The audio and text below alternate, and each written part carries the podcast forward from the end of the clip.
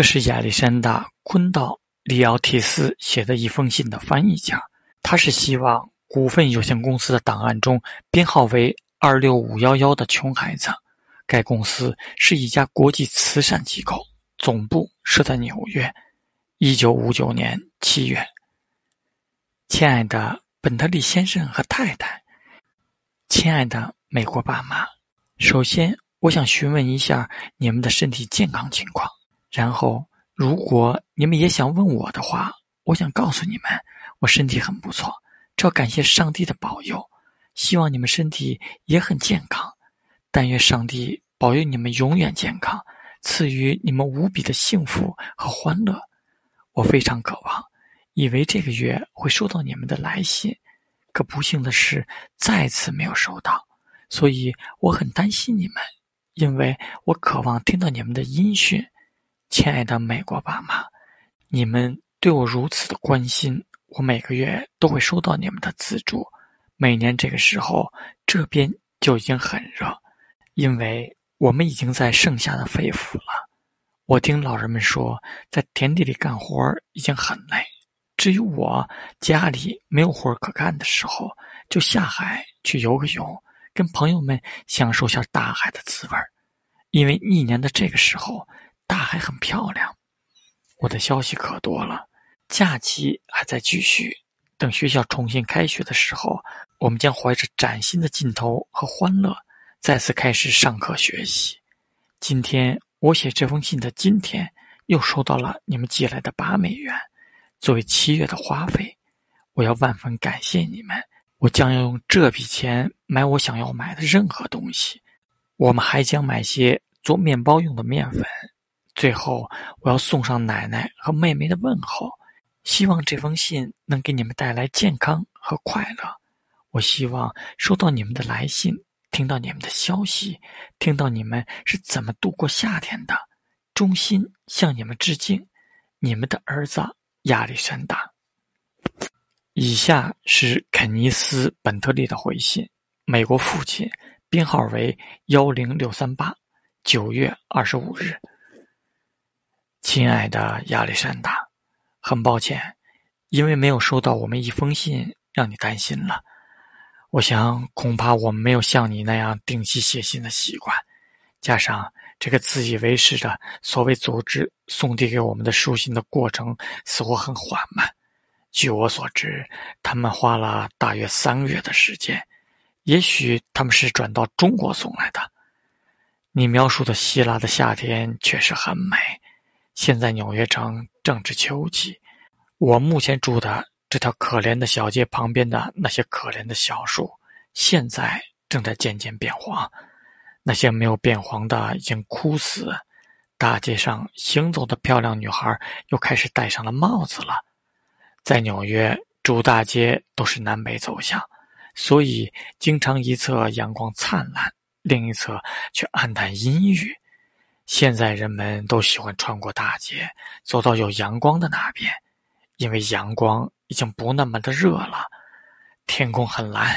有时晚上我在饭馆和酒店吃完饭，步行几个街区到东河去看划船，欣赏下布鲁克林。这是这个超大城市的另一个区。本特利太太和我已经分居。我本来不想告诉你这个，可是现在这句话已经打出来了，我看也没有什么不好。或许你已经在奇怪，我为什么是在纽约城，而不是在格林威治写信。本特利太太和小阿曼达·理查德都仍然住在格林威治我们家那幢漂亮的房子里。上次我去看他们，大家看上去都很好。阿曼达现在已经上幼儿园了，非常好动，而且再也不穿粗蓝布或者长罩衣。坚持要穿裙子了，因为那会让小女孩显得很漂亮。她觉得她妈妈对此很恼火，特别是星期六和星期天。阿曼达大多数时候都跟邻居的孩子们在土里玩耍。理查德现在走路已经很像回事了，不喜欢他姐姐逗他。谁肯这样？我每星期去看他们一次，去拿我的邮件。取回来的这些信中就有你上次写的，读了后很开心。本特利太太要我回这封信，因为上封信是他写的，我当然很乐意了。我想他其实并没有写过，但写信是他擅长的事情。而且我们在希望股份有限公司认监的主意最初是他提出的。我知道他是很爱你的，而且得知你打算怀着崭新的劲头和快乐开始新的学期，他格外高兴。苏联最高的头赫鲁晓夫先生来美国访问，这里很激动了一阵子。他是个很健谈又很自信的人。在会见的时候，我们这里健谈又自信的政治家制造了些摩擦，很多都在电视上播出了，谁都可以看到。我最担心的是他被暗杀，但是我觉得他不可能被暗杀了。他出现在这个国家有种滑稽的感觉。好像你吞了枚硬币，可是美国人太渴望和平了，他们会忍受小小的不舒服，只要有任何变好的机会。在美国，你也许在学校已经学过，很多年来都是个封闭的国家，现在可能还有一份幼稚的期望，觉得其他国家，即使我们也是一方的强大力量，都会让我们安生的，太阳会照常闪耀。这一段不是很好，也许那些好心替我们翻译这些信的男男女女会好心的删掉它。我感冒，胸部不适，加上大量吸烟，弄得我非常难看。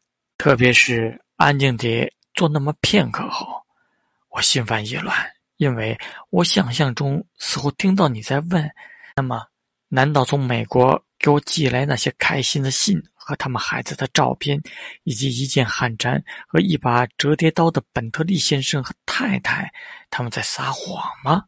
为什么他们再也不住在一起了？我不想让你担心。也许在你们村子，同样有丈夫和妻子吵架的时候，也许他们会吵架，但仍然住在一起。可是，在美国，我们有那么发达的管道设备、快速机器和高速公路。我们还是不知道出现不便的时候如何继续生活。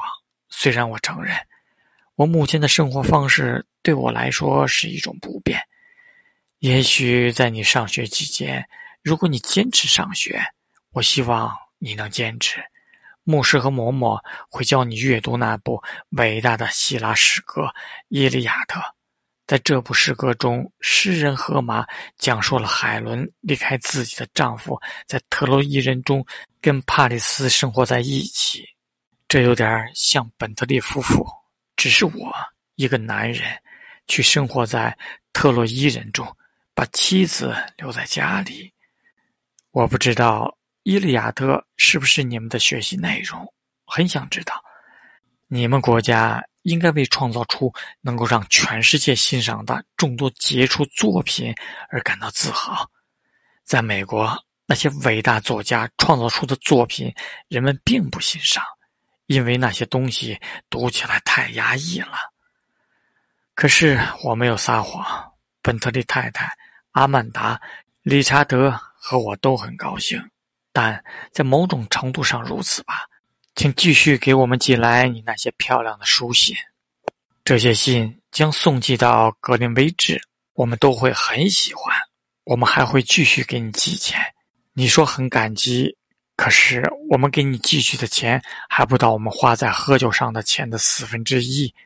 这些酒不全是我和本特利太太喝的，有很多帮助我们的朋友，他们大多都挺乏味儿。不过，也许你。会比我们更喜欢他们，他们也肯定比我更喜欢你。我很羡慕你们住在海边，可以游泳放松，消除田间劳动的疲惫。我出生在美国，离岛屿很远的地方，距离任何大海都有上千英里。直到成年和结婚后，才开始热爱大海。所以，在这个意义上，你比我幸运。显然。住在大海附近是件非常幸福的事，我记得经常想起。我自己的孩子要是知道在格林威治虽然不大，但是很漂亮的海滩沙地上奔跑是什么感觉，那该多好！而且在他们肩膀上有着壮阔而平静的地平线。我现在必须打住了，因为我答应要带一个年轻的女子出去吃饭。一个年轻女子，你听了可能会感兴趣。她是希腊裔人。但出生在美国，有着你们那种血统的美丽。可是我已经残忍的给我们的译者增加了负担。衷心祝福你奶奶平安。你妈妈去世后，她细心照顾你和妹妹，他的幸福和健康是你心中最大的牵挂。你真挚的肯尼斯·本特利。右吉，回头再看看这封信的开头。有些后悔，发现我对这个出色的组织不太客气。其实正是他让我跟你的友谊成为了可能，才有了你那些漂亮的书信。收到你的信，我们总是很高兴，而且会读了又读。如果我们写的信没有那么多，错在我们，恳请你原谅。